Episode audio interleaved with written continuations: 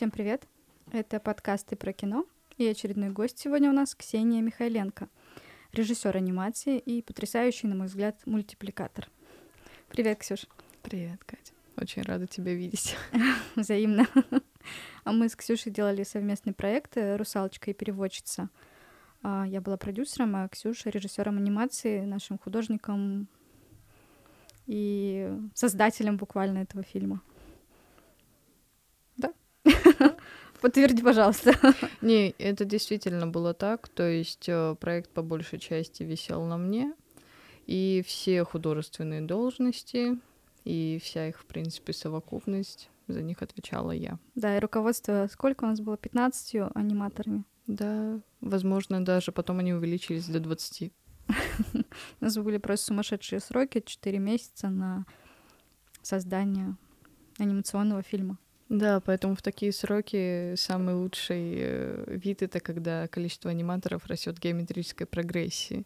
От этого просто увеличивается шанс того, что мы сдадим это все вовремя. Да, ну и контроль за аниматорами тоже должен быть очень Да. четкий, серьезный. Задачи нужно раздавать также четко, проверять, давать обратную связь и быстро собирать это все в монтаж, потому что Ксюша сама еще все все сделала сама в монтаже. Ксюша, расскажи, пожалуйста, почему анимация? Почему ты пошла, а, ну, решила пойти после школы учиться в КИТ? Ой, это была довольно интересная ситуация. Ну, по складу ума я чистый гуманитарий. То есть, конечно, пятерки по алгебре никто не отменял, но одно дело получать по ней пятерки, другое дело любить все технические предметы. И в шестом классе это был, не дам соврать, мультфильм «Как приручить дракона». Я пошла в кино с мамой, и после просмотра просто с горящими глазами говорю, все, я буду режиссером анимации. Ну, в понятно- шестом классе ты уже знала, что Да, понятное это дело- вся работа режиссера анимации, да? А, Ну, я понимала, скажем так, это в том формате, кто будет считаться самым крутым после того, как, э, ну, мне понравился мультик. Понятное дело, все мы запоминаем, ну, кино в основном по режиссерам, наверное. А, Понятное дело, к мнению 12-летнего ребенка о том, что он посмотрел мультик и говорит, ну все, я теперь буду режиссером, мама отнеслась не самым серьезным образом. Вот, хотя художественного образования у меня не было, но я всегда любила рисовать, всегда была на всех конкурсах творческих. И, в принципе, у меня было два умения, именно два тех умения-хобби, которые у меня шли с детства. Это рисование и это рисунки. Мгм. И режиссура анимации это, пожалуй, единственная профессия, которая является совокупностью этих двух навыков. То есть тебе нужно найти историю, разработать эту историю. Конечно, этим занимается сценарист, но режиссер все равно, как правило, а, Ну, в анимации это, скорее все таки мне кажется, работа режиссера именно вот создать да, это объем, вот этот вот вид того, как создать этот сценарий вот этот воплотить. вот мир и Мгм. изнутри его прочувствовать, это действительно работа режиссера, потому что сценарий это у нас все-таки герой пошел, ну то есть какие-то последовательные Мгм. события.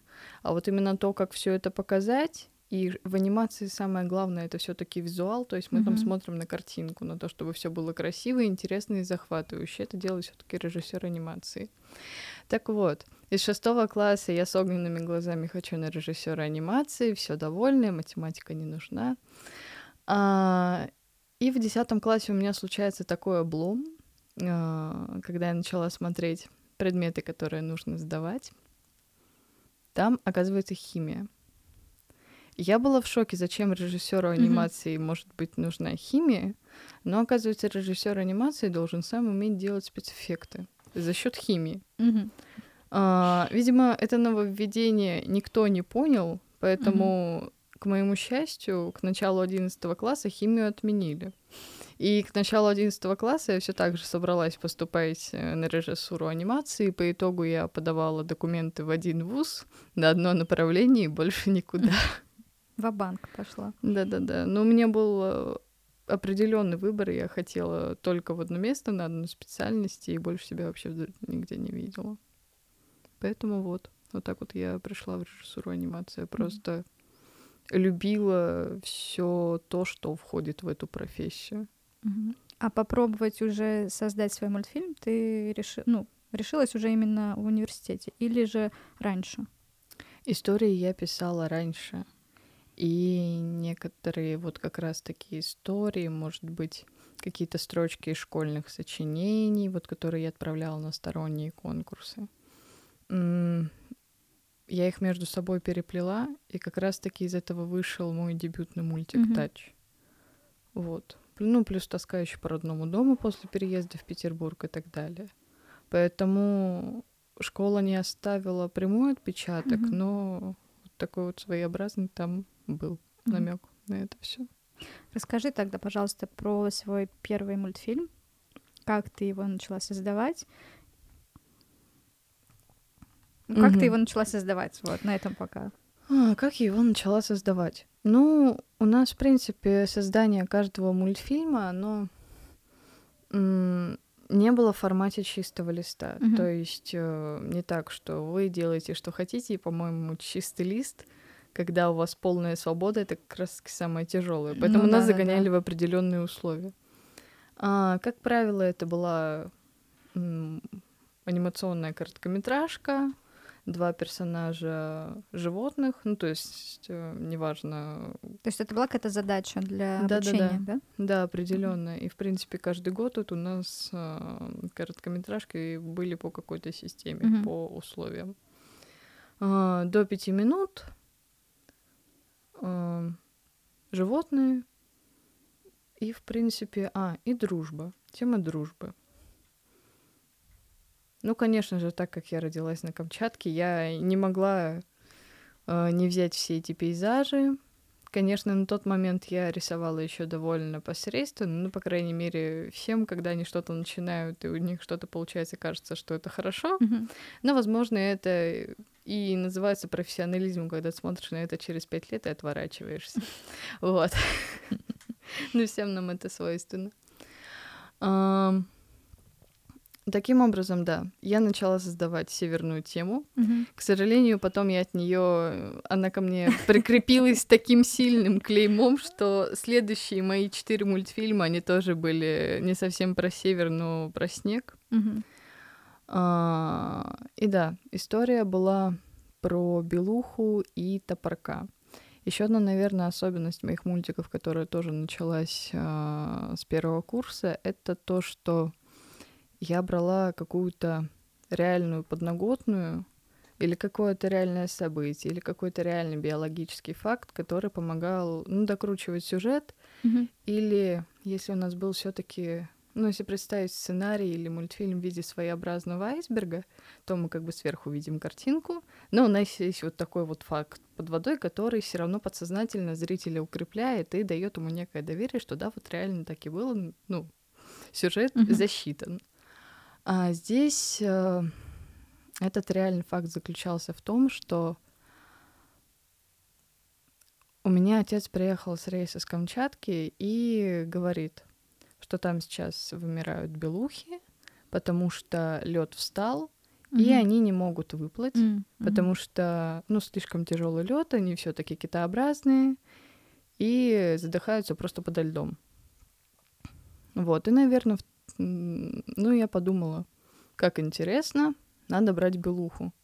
Тем более я просто люблю всех животных, которые похожи на что-то милое и плюшевое. Поэтому белуха сюда идеально подходила. Вот, взяла я милую плюшевую белуху, нарисовала ее еще более милой. И, конечно же, ей нужен был друг-спасатель. Все идеально подходило под условия. Угу. А, взяла топорка. Топорка, потому что ну, мне нужна была такая маленькая птичка, которая вот физически может летать, которая бы на фоне белого снега смотрелась как раз-таки маленькой черной тушкой, mm-hmm. и у которой должен быть прям массивный радужный клюв, который бы пробил мне этот лед. Вот так я взяла топорка. Ну и, собственно, из этого вышла трагичная, но милая дружеская история с первого курса. Угу. Насколько я знаю, ты уже с этим мультфильмом сразу же попала на несколько фестивалей. Да, я попала на несколько фестивалей, и пару фестивалей я с ним даже выиграла. А, московский фестиваль «Молодая Арктика», я его как раз-таки выиграла. Потом я принимала участие на кинофестивале «За». да, в городе Челябинск. Был такой фестиваль, да. В городе Челябинск. А, и, на удивление, мы выиграли фестиваль в Испании с этим мультфильмом. Там им понравилась как раз-таки экологическая тема, которая здесь была затронута с белухами. Вот. Помимо этого мы, конечно, посылали на фестивали на многие, там мультфильм был принят. А, несколько раз его отмечали какими-то отдельными номинациями серии при зрительских симпатий или при жюри, ну, потому что он действительно был наивный, может быть, на изобразительное решение, но он был очень трогательный. Он был очень трогательный и милый. Я сама смотрела его на фестивале «За», где мы, кстати, с Ксюшей познакомились. Вот, поэтому такая вот, наверное, история моего первого мультфильма. Расскажи, э, на какой первый фестиваль ты попала в качестве участника конкурсной программы? А, в качестве участника конкурсной программы, это, возможно, своеобразная шутка нашего вуза, у нас есть э, фестиваль Питер Кит. Вообще это как бы считается международным фестивалем, и туда mm-hmm. действительно отправляются с разных стран работы, но этот фестиваль он проводится в нашем вузе, и нашим вузом, mm-hmm. при поддержке нашего вуза. А, поэтому, конечно, здесь как бы нет выбора, то есть ты только выпускаешь работу, и, в принципе, у нас э, дедлайн нам не ограничивают его преподаватели. У нас дедлайн называется «Успеть до Питеркита». Uh-huh. Вот, то есть на Питерките все должно быть, и если вдруг ты не успел к Питеркиту, потом твоего мастера или преподавателя отчитывают, почему ваш студент не успел. Поэтому у нас в априори дебютный фестиваль uh-huh. каждой работы — это Питеркит. Ну, а после Питеркита уже по возможности все остальное. Uh-huh. Но именно вот приехать, первый фестиваль как раз, на который я приехала, решила приехать, это вот был Челябинск. О, круто. Да. Ну так расскажи тогда впечатление о фестивале в Челябинске. Это не задуманная реклама. Так случайно получилось. Да, так а, действительно случайно получилось, но это тоже сейчас не будет рекламой. А, это очень понравилось, потому что там было максимально душевно. Конечно, когда играет подростковый максимализм, то есть ты мечтаешь там поехать в какую-нибудь Болгарию, Италию, в какие-нибудь другие страны, mm-hmm. потому что приглашение хочется... приходит в Челябинск. Да-да-да, иногда повыпендриваться. Нет, э, были как бы предложения на самом деле в другие mm-hmm. страны, и даже когда не было коронавируса и была mm-hmm. возможность, но там не тот возраст родители не пустили, а в Челябинск можно было. Mm-hmm. Ты, ты с мамой при, прилетела? Да, тем не менее прилетела с мамой и сценаристом. Вот, и мы все были довольны, потому что здесь, э, в отличие от э, многих других фестивалей, как я, например, уже могу проанализировать, потому что, ну, после Челябинска были еще фестивали, а в Челябинске было очень душевно, и была возможность именно гостей фестиваля, участников и так далее познакомить изнутри с устройством Челябинска, фестиваля и так далее. То есть э, у нас были кураторы, и через этих кураторов э, мы попадали в эту, скажем так, волшебную призму Челябинска, хотя я никогда там не была, и для меня на самом деле Челябинск до этого момента был точкой на карте, не больше. А... То есть мы были в музеях, мы были на каких-то выездных мероприятиях, были на месте падения метеорита. Mm-hmm. И все это действительно было интересно, и я поняла, насколько же важно своих гостей возить по городу, где проходит фестиваль, потому что фестиваль — это вот действительно ощущение, это вот та совокупность, которую нужно подарить режиссеру. Потому что, ну, особенно режиссеры, это никогда не знаешь, о чем режиссер сделает свой следующий фильм. Mm-hmm. И вот это вот вдохновение, которое подарили, оно, конечно, оставило очень-очень теплое впечатление. И мне действительно вот этого, возможно, отношения не хватало потом на других фестивалях, потому что вот Челябинск был максимально душевный. Вот я люблю такие места, которые очень аутентичны, очень будто бы семейные, дружеские для своих. И несмотря на то, что люди чужие, Мгм. ты попадаешь будто бы в какое-то комьюнити, в котором вы уже все давно друг друга знаете. Это была волшебная атмосфера просто. Поэтому Челябинск до сих пор с теплотой вспоминаю. Спасибо большое. Ну, вообще, да, тот фестиваль нам очень много, на самом деле, дал. Ну, как минимум, мы с Ксюшей познакомились, теперь Да. у нас один проект уже за плечами, а один или, возможно, не один впереди. И, возможно, не один. Да, да, да. По крайней мере, не один сезон. Да. Это спойлер. Маленький. Ксюш, расскажи, эм, сколько у тебя всего сейчас уже мультфильмов в портфолио? Пять. Пять. У меня получается пять мультфильмов, потому что, ну, так как я была, скажем так, не спойлер, а факт э, самым продуктивным, наверное, студентом, я выпустила четыре мультфильма полностью готовых, которые откатали очень замечательно по фестивалям за студенческие годы. Это вот как раз-таки мультфильм «Тач» мой дебютный. Потом был «Until Dawn» — это история про подснежники, куда легла из... очень трогательная история из детства моего преподавателя по русскому литературе. После этого был мультфильм «Соглана», который... Ну, тогда он на самом деле взорвал у нас СМИ в Питере, потому что я даже не ожидала, что на студенческую работу могут приезжать и Первый канал, и НТВ, и телеканал «Звезда». И ну вот за счет того, что я тогда осветила вот эту историю в мультфильме, это Расскажи было историю. довольно Как забавно. раз таки. Да, это была история про девочку четырех лет Соглану. История произошла в феврале семнадцатого года у нас в Туве. Ну, это тайга. А, история произошла в домике зимой. Родители девочки уехали на заработки и оставили саму девочку, бабушке и дедушке на сохранение, скажем так, пока Мгм. они не вернутся. Ну, начинается как э, очень милая русская сказка, но с очень грустным концом. Дедушка был слепой и почти инвалид. Ну, то есть он максимально был недееспособный, и это человек, которого вечно нужно помогать, контролировать и так далее. На хозяйстве там была бабушка. И, значит, в какой-то момент девочка четырехлетняя маленькая Соглана просыпается, а бабушка не проснулась, потому что бабушка умерла. И девочка, ну, несмотря на то, что в Туве такая система воспитания, что в 4 года дети и сами на лошадях катаются, поэтому девочка все понимает, что происходит. И, значит, у нее выбор такой. Либо она сейчас остается у дедушки, и они умирают вдвоем, либо она идет через тайгу, а это 5 утра, то есть Мгм. это ночь, там солнечный день буквально длится 3 часа и начинается с часу дня, и ей нужно по сугробам идти 11 километров до ближайшей чебанской стоянки. Ну вот ребенок взял спички и пошел. Вот, эта история легла в основу Согланы. И как раз-таки за счет того, что мы вот тогда подняли эту историю, эта история дошла до Путина, и Путин Мгм. приезжал потом к Соглане, О, ничего себе. да, и награждал ее медалью героя золотой, поэтому она у них теперь прям официально считается героиней. Мгм.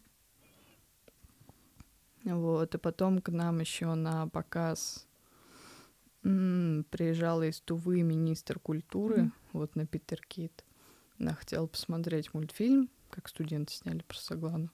Но по итогу ей очень понравилось, и ей очень понравилась линия, которой, ну, которую мы сами ввели, про перемирие людей и животных, Мгм. ну, как раз-таки за счет вот этой там история, которую мы придумали, доработанную, она как раз-таки очень понравилась, потому что она потом рассказала, что у них действительно сейчас это проблема, что непонимание э, медведей, причем и охотников, что очень много убивают медведей. Мгм. И как бы мы не знали про эту проблему, но тем не менее мы в мультфильме подняли, и потом, ну, очень приятно было послушать.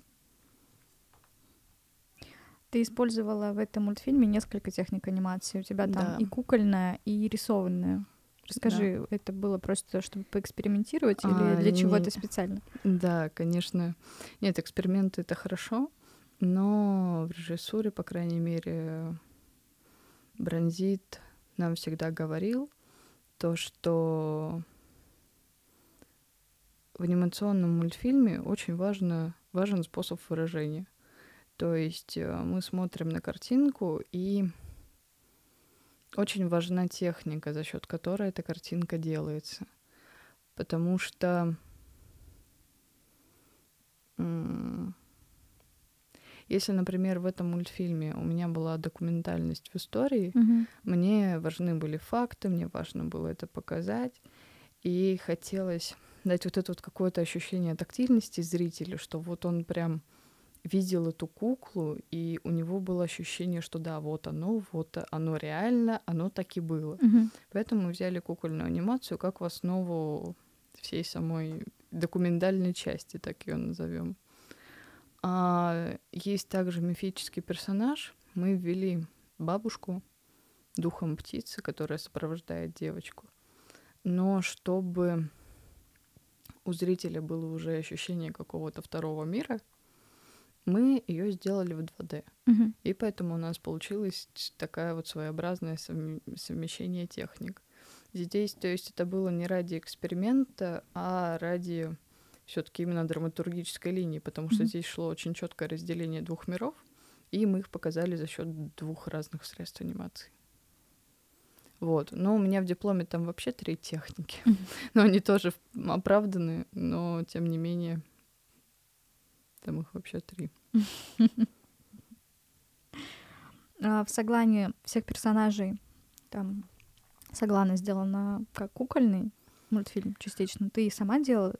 А, Или у тебя художник э, какой-то воспроизводил то, что ты хочешь? У меня была довольно сложная работа, потому что Соглану на 90%, наверное, делала я. Вот, от зари до зари. А самих кукол, по крайней мере, вот эти каркасы, шарниры и так далее, сами головы. Кстати, головы отливаются из того материала, которым нам зубы чинят. Это как бы пломба, но при этом это не пломба, это немного другой материал. Вот. Ну, еще из интересных уточнений, которые вы нигде не узнаете, не прочитаете, это а, нам все хвалили снег. То есть каждый раз после я выходила после мультика, меня все спрашивали, господи, как вы снег сделаете? Он прям как настоящий. Вы что, настоящий снег снимали? Ну, у меня были пережитки временные в жизни, когда у меня родилась младшая сестра. А, И тогда я подметила то, что вот эти шарики, которые используются внутри подгузников, они когда разбухают, они Мгм. визуально похожи на снег. Мокрый. Очень хороший, качественный снег. Поэтому, если вы когда-то займетесь кукольной анимацией, вы просто покупаете самые дешевые подгузники, потрошите их. И у вас получается очень качественные снежные кадре, макеты. да. Да, здорово. наверное, надо подсказать это на Гранд Макет России, а то они сейчас как раз занимаются, да-да-да, снежной частью нашей великой матушки. А, Так, я потеряла мысль про... персонажи. А, персонажи, да. И, конечно же, когда я только загорелась тем, что я однозначно хочу делать кукольный мультфильм, я хотела сделать красиво. Это прям у меня был самый важный, наверное, пункт. То есть я там накопила, ограбила родителей и была готова носить свои студенческие вложения в красиво.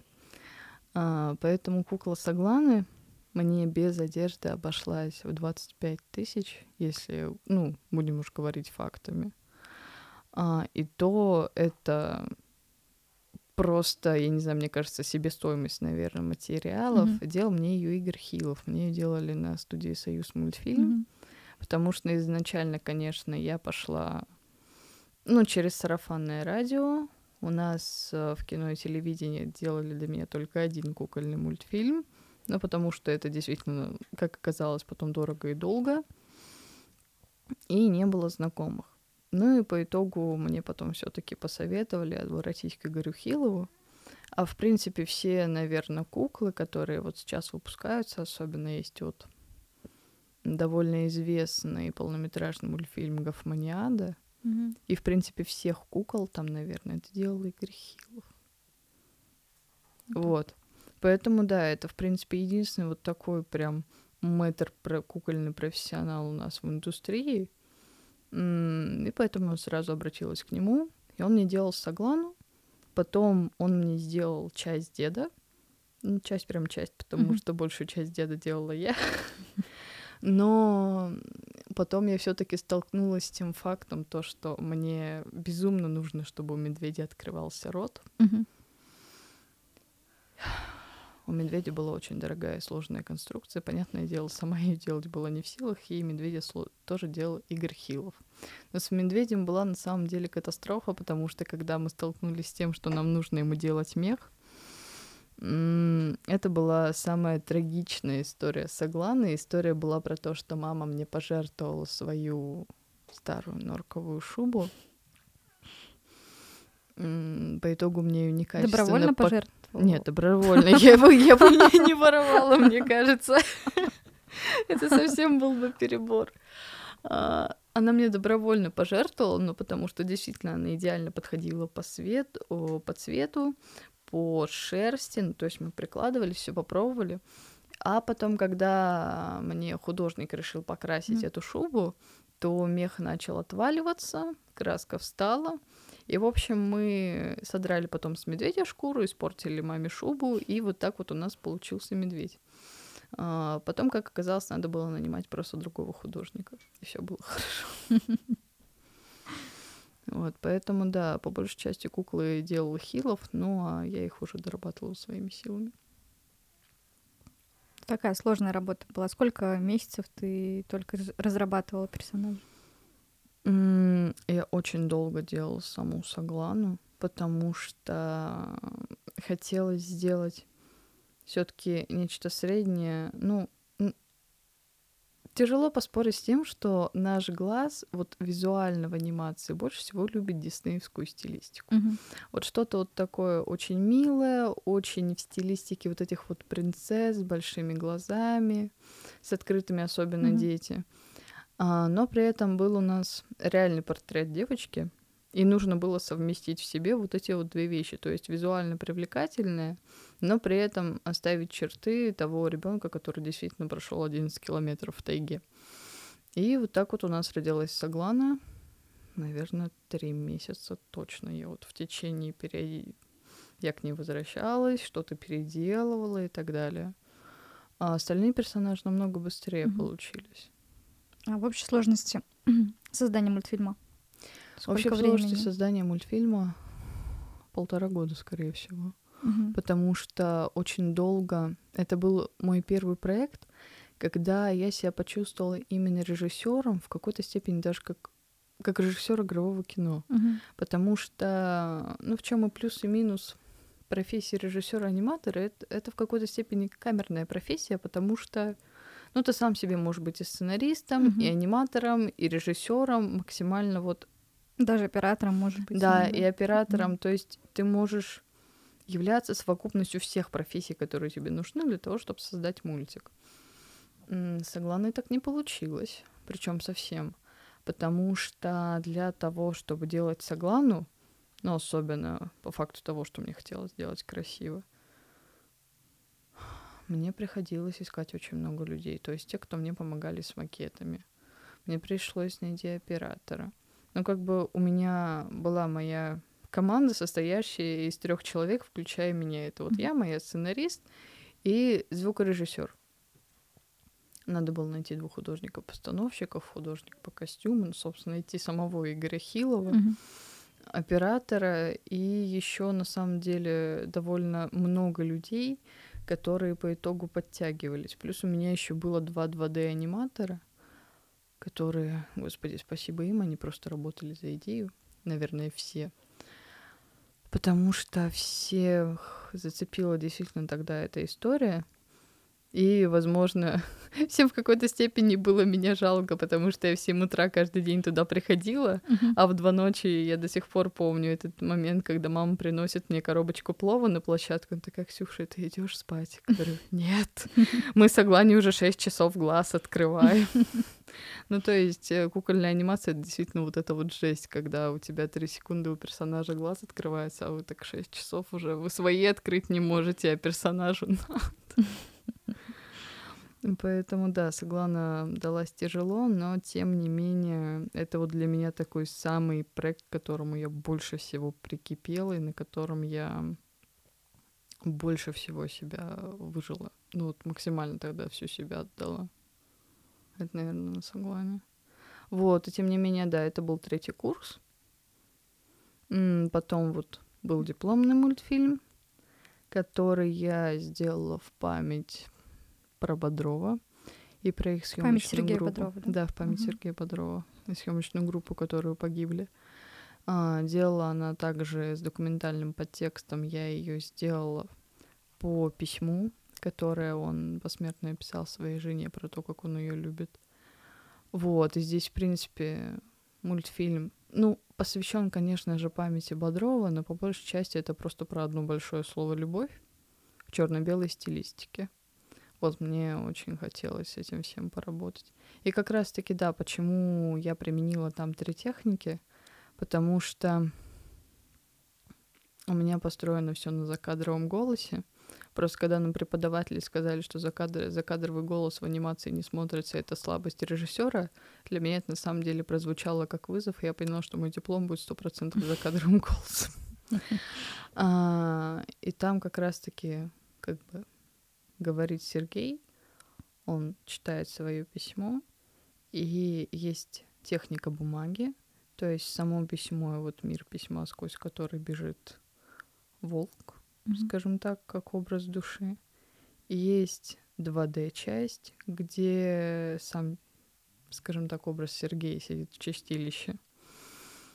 И третья часть у нас получается, это стоп-моушен. Это как раз-таки, когда, ну, Сергей спрашивает у высших сил, как вообще здесь очутился.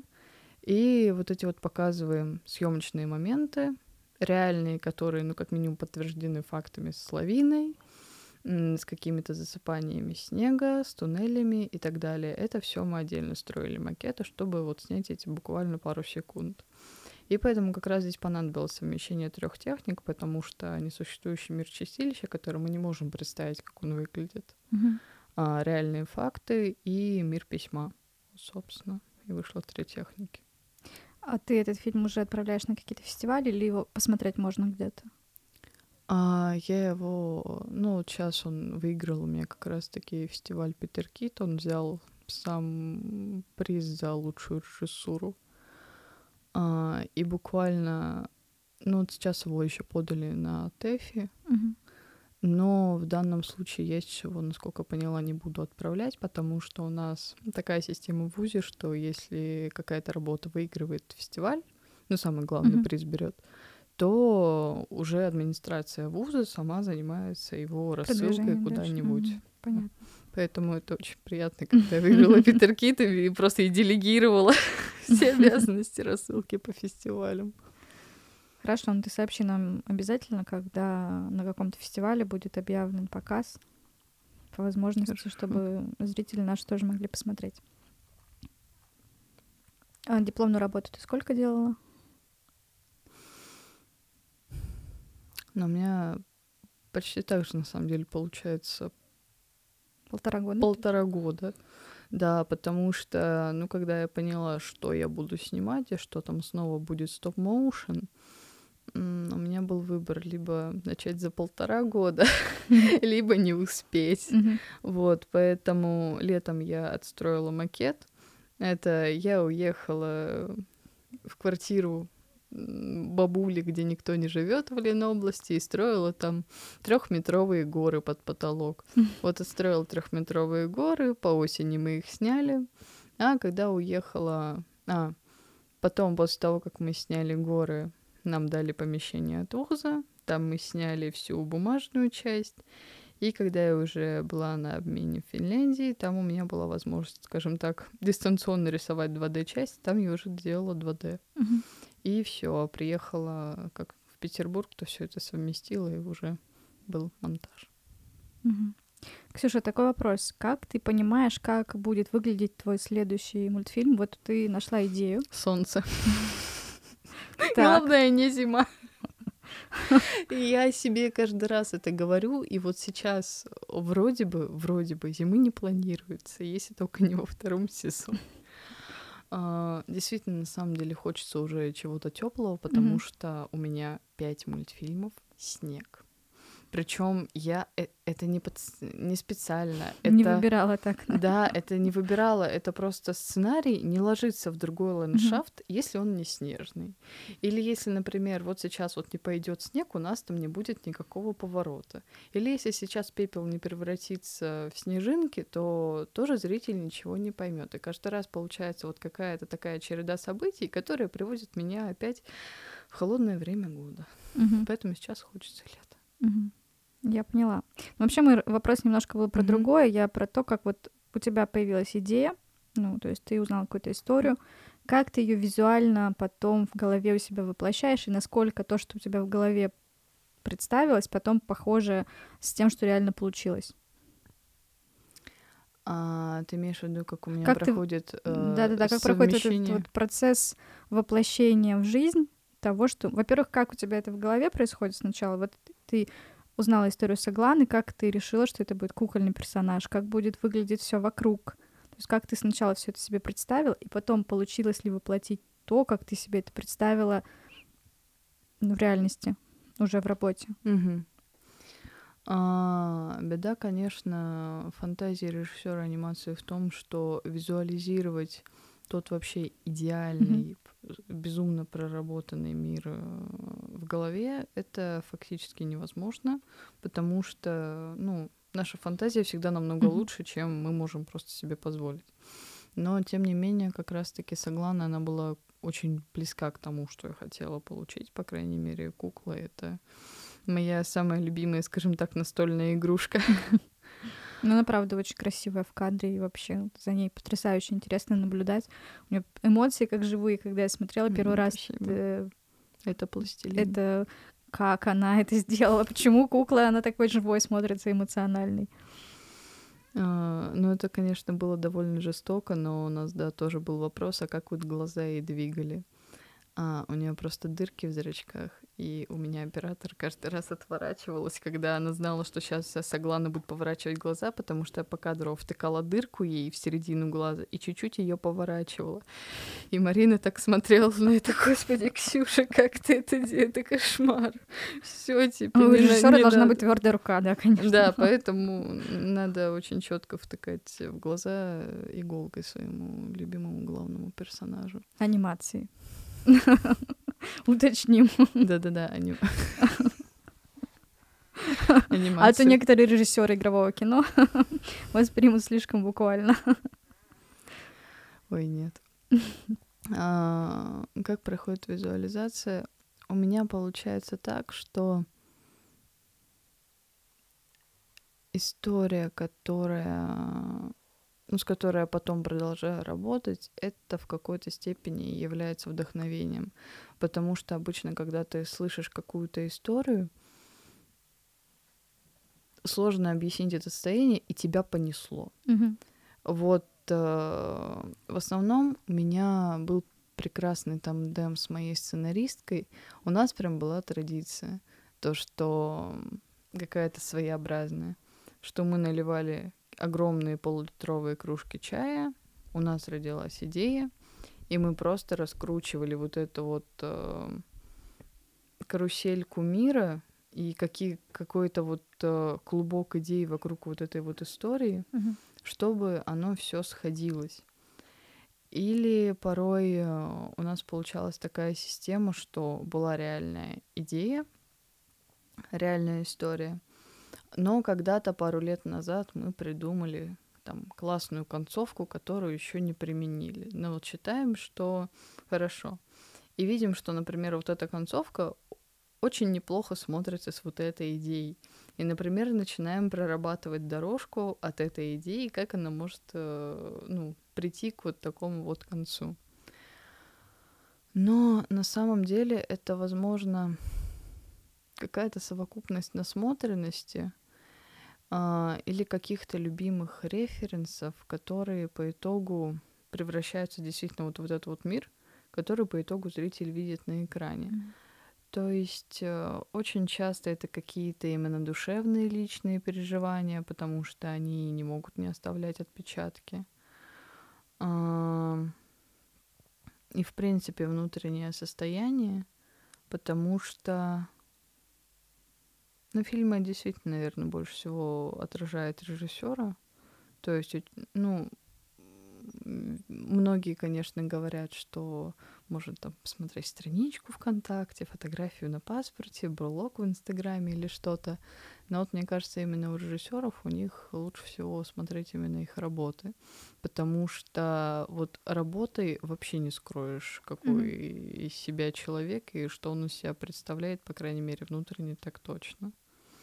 И поэтому как раз-таки персонажи, дизайн мира, вся вот эта вот фантазия, вся эта аура, весь этот воздух, который зритель дышит на протяжении всего хронометража фильма, это в какой-то степени зеркальное отражение режиссера, только уже через призму вот этого мира, который разделяет его от зрителя. Mm-hmm.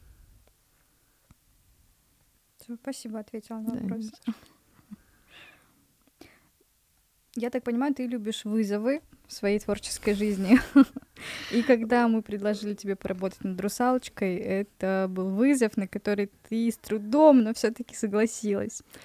А, да. Не сразу, это... но тем не менее довольно быстро. А, я согласилась действительно не сразу. Это как раз-таки было, во-первых, ну, я в своей голове объективно понимала сроки. Особенно, когда мне мои взрослые преподаватели говорят, Ксюша, нереально за 4 mm-hmm. месяца сделать такой хронометраж, особенно как бы на тему войны, вот как бы вообще не лезь. Ну, то есть не лезь. Но я думаю, как бы ладно, мы согласны сделали примерно с таким хронометражом, поэтому ничего. Ксюша как раз выпускалась из вуза, когда mm-hmm. мы предложили ей поработать над «Русалочкой» и переводчицей. Мы искали с Виктором Алферовым режиссер анимации. Учитывая, что ни я, ни Виктор, мы вообще ни разу не аниматоры и с анимационными работами не имели дел, так скажем. Но идея у нас была. Мы подали заявку на конкурс Института развития интернета и победили. И в этот момент оказалось, что аниматор, с которым мы хотели работать, она работать над фильмом не может. А мы начали искать замену, и я сразу же подумала о Ксюше, поняла, что вот если есть человек, который может нам эту историю, это настроение передать в фильме, то это только Ксюша. Я уговорила сначала Виктора поговорить с, с ней, ну и саму Ксюшу тоже мы с ней разговаривали, и теперь дальше рассказывай, как ты все-таки пришла к решению, да, я буду работать над этим фильмом. Ой, это на самом деле брать военные фильмы. Вот э, до того, пока я не сделала, я вообще не планировала брать военные фильмы, потому что но, возможно, здесь еще, конечно, накладывает э, тот э, отпечаток, тот важный момент, что у меня в семье относятся вообще к войне как к очень святой теме, mm-hmm. особенно родители и старшее поколение. И поэтому преподать что-то неправильно или преподать что-то таким языком, который будет э, воспринят неправильно, этого мне совсем не хотелось сделать, но действительно тяжелая тема, которая, несмотря на то, что у нас сейчас делается с разных точек зрения mm-hmm. и в довольно большом количестве, очень много критики, критики историков, э, критики тех, кто просто зрители это смотрит. А, тех людей, э, у кого какие-то личные истории связаны, потому что мы все-таки в Ленинграде, mm-hmm. а мультфильм у нас про Ленинград. И мне очень э, не хотелось, но я просто действительно боялась, а, не то чтобы критики, а боялась кого-то задеть, потому что я боялась быть непонятой, особенно, ну, просто в силу моего возраста и то, что все таки у меня с блокадой не было собственной связи, так скажем. У меня, конечно, дедушка родился в Ленинграде, но его буквально вывезли в младенчестве. И про блокаду мне рассказать, ну, мне никто не рассказывал, скажем так. Ну, вот, только буквально начитанность из книг и на этом уровне. Вот. И, конечно же, не считая того, что тема войны тяжелая, особенно как это в анимации показать, потому что я не тот человек, который любит показывать все очень мрачно и тяжело, потому что мрачно и тяжело у нас у всех такие моменты бывают, и хочется, чтобы хотя бы войну, особенно раз уж это мультфильм и рассчитан на то, что это все таки могут посмотреть дети, а, хотелось преподнести немного в другом ключе, но при этом, чтобы это не было воспринято точно как красочное время, которое легко все пережили. А, поэтому было действительно сложно. Ну, дополнительную сложность, как раз-таки почему я сомневалась, брать ли этот проект или нет, да, это было предложено мне за две недели до сдачи диплома, и уже буквально, то есть до того, как я сдаю диплом, а у меня своя агония, мне еще сдавать кучу всего, у меня еще не доделана была текстовая часть, я еще была в переживаниях и в метаниях, потому что мне звукорежиссер не сдавал вовремя материала, а если сдавал, то косячил. И вот э, в этом всем сумбуре мне предлагают брать грантовский проект про войну, то есть про тему, про которую я не планировала, да еще и в 44 месяца. Я, конечно, сижу. Очень сложный был выбор, но я очень рада, что я взяла этот проект и что была возможность, ну, действительно так вот вырасти и сделать что-то серьезное потому что страшно порой, когда ты студент и делаешь все-таки проекты, пускай они считаются серьезными, но ты не чувствуешь за них такую ответственность, которую я чувствовала вот здесь, потому что я работаю в команде, а, я здесь все-таки не главный режиссер, а надо мной еще два человека, и то есть мне нужно как минимум от них получить одобрение, что это намного сложнее, чем подойти к мастеру и сказать, что вот я молодец, я сделал и сделал вовремя. И еще помимо того, что, ну, как бы одобрение получить с той точки зрения, что им тоже нравится, и что твое видение, оно принято. И особенно как бы принято за, ну, будет на грант. Поэтому здесь нужно было попасть своим видением режиссерским в довольно большое количество инстанций.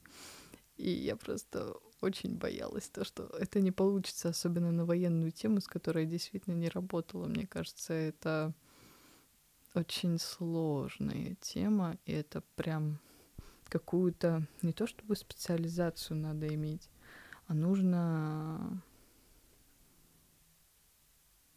какого-то советчика или хотя бы историка, или какого-то человека, который будет направлять твои идеи в более грамотное русло, потому что здесь действительно мало идей, здесь как бы нужны факты, которые mm-hmm. ее подтверждают, и поэтому боишься вечно промахнуться. Мне кажется, здесь в первую очередь должна быть какая-то личная ответственность э, перед темой, а найти консультацию, свидетелей, факты можно, если у тебя есть личная ответственность перед своей да. совестью, так скажем. Ну, у нас, несмотря на короткий срок производства, была очень кропотливая работа. Во-первых, у нас и Виктор был а, подкован в этой теме. Во-вторых, у нас э, Полина, сценарист, она, в принципе, занимается темой блокады и много про это писала. И в беседе у нас набралось достаточно много архивных фотографий, которые мы собрали да. за это время, чтобы проникнуть именно в тему. И ты еще ездила на консультацию к да. кому расскажи? Я ездила на консультацию к Жовтоногой Ольге Ивановне. Это, ну, во-первых, скажем так, это женщина, которая писала правки по историческим сборникам. Она была редактором, ну, не считая того, что она просто преподаватель и директор частной школы. она именно с точки зрения войны очень грамотный человек. Да, собственно, был редактор исторических книг. И у нее мама пережила всю блокаду, поэтому это человек, которому достались вот эти вот прям живые самые mm-hmm. рассказы. И параллельно с этим она была окутана со всех сторон именно художественной литературой или какими-то мемуарами. Поэтому это человек, который действительно со всех сторон был освещен темой блокады, и лучшие консультации были, пожалуй, у нее. На самом деле про русалочку и переводчицу мы можем разговаривать очень долго, да. потому что и то, как появились некоторые решения, когда вы с Виктором созванивались, и часовые зумы, которые длились э, с командой э, вечерами. Четырехчасовые. Да, да. четырехчасовые все вместе, а когда вы с Виктором вдвоем созванивались, по-моему, там и больше было. Там было до четырех утра. Да, да, да. То есть это была колоссальная работа, хоть это и был короткий срок, но работа была глубокая, колоссальная, и с... могу точно сказать, что у каждого человека в команде была невероятная ответственность перед темой и мы все трепетно относились к, к теме Великой Отечественной, к теме блокады, и старались передать то, что у нас есть внутри у всех. И думаю, что поэтому работа вышла такой, какой она вышла. А расскажи, как тебе отклик зрителей, когда мы устроили специальный показ. У нас уже вышла работа а, в интернете, в сети ее можно посмотреть, но мы еще специально устроили mm-hmm. а, показ для того, чтобы, ну, посмотреть на зрителей, которые вот пришли, как они вообще отреагируют? Если честно, даже я не ожидала такого отклика. То есть э, я, конечно, очень переживала, потому что здесь, опять же, ну, во-первых, ответственность перед зрителями, особенно когда говорят то, что очень многих э, зрителей mm-hmm родители или бабушки, или как, как, как, какая-то часть их поколений родственников пережила блокаду и на своей шкуре просто знает, что это такое. А, но, конечно, несмотря на то, что, в принципе, у зрителей был восторг, которого я не ожидала действительно, то есть реакция, фильм был слишком хорошо принят, что ли, а, несмотря на очень долгую паузу в начале, я сидела, помню, и дрожала. Думаю, ну На всё. самом деле она была не такой длинной, она просто так показалась. Вот, возможно, да, за счет того, что у меня не было большого опыта с такими историями, то есть когда ты показываешь отдельным зрителям конкретно свой фильм, да еще в кинозале. Да, еще здесь... мы на Новом Арбате показывали в, в кинотеатре Каро. И как бы да, и ответственность, она от этого не уменьшается, она просто сваливается на плечи, и поэтому каждый, мне кажется, mm-hmm. ну, ну, как ты говоришь, маленькая пауза, она мне показалась огромной. Но, пожалуй, самый теплый отклик, который я до сих пор вспоминаю, это как раз-таки, когда все зрители вставали с своих мест, высказывали свое мнение, но в основном про то, что они довольны. Но когда уже все разошлись, и, в принципе, наша своеобразная камерная церемония закончилась, ко мне подходит женщина лет 65, ну, в принципе, это уже не так важно. И она, ну, в том состоянии, что она открывает рот, несколько раз пытается его открыть, но слова у нее не лезут. Вот просто ком в горле стоит, и все.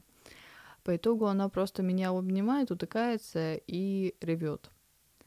Потом все-таки сквозь слезы она смогла проговорить, что дочка, спасибо тебе за фильм. Что вот у меня мама пережила блокаду, я сама ее затронула. Да, получается. Нет, если она сама ее затронула, значит, ей явно Старше, больше, да, больше. А я только сейчас почему-то это посчитала, но тем не менее. Ну, очень хорошо сохранилась женщина, что я могу сказать. И она действительно просто плакала, обнимала и говорила спасибо, что вот сделали mm-hmm. такой фильм. И для меня тогда это был самый мощный, наверное, отклик, потому что, ну, это женщина, которая знает, что такое mm-hmm. блокада.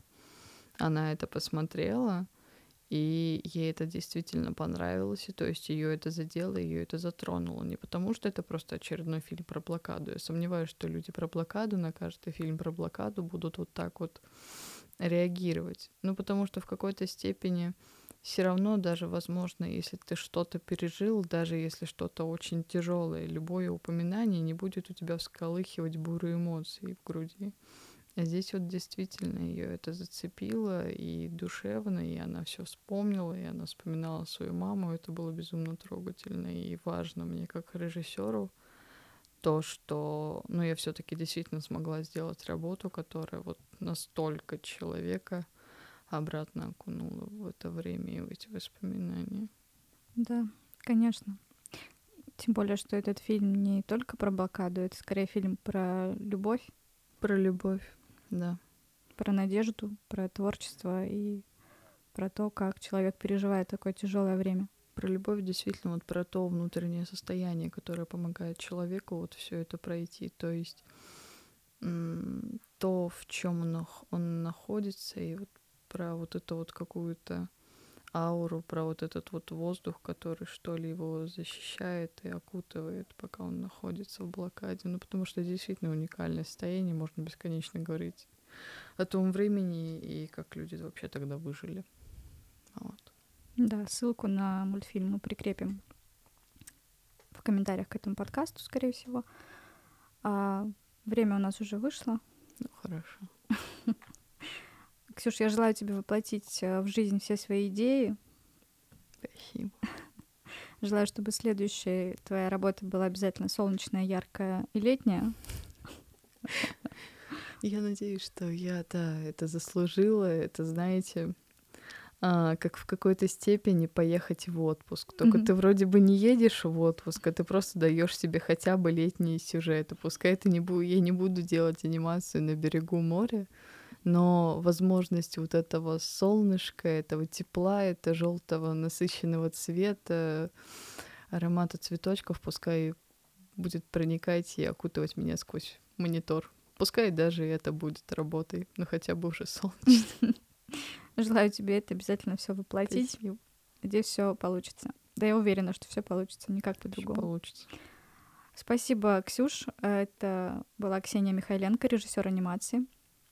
А, мы с вами прощаемся и встретимся в новом подкасте. Подкасты про кино. Ждите следующий выпуск. Пока-пока. thank you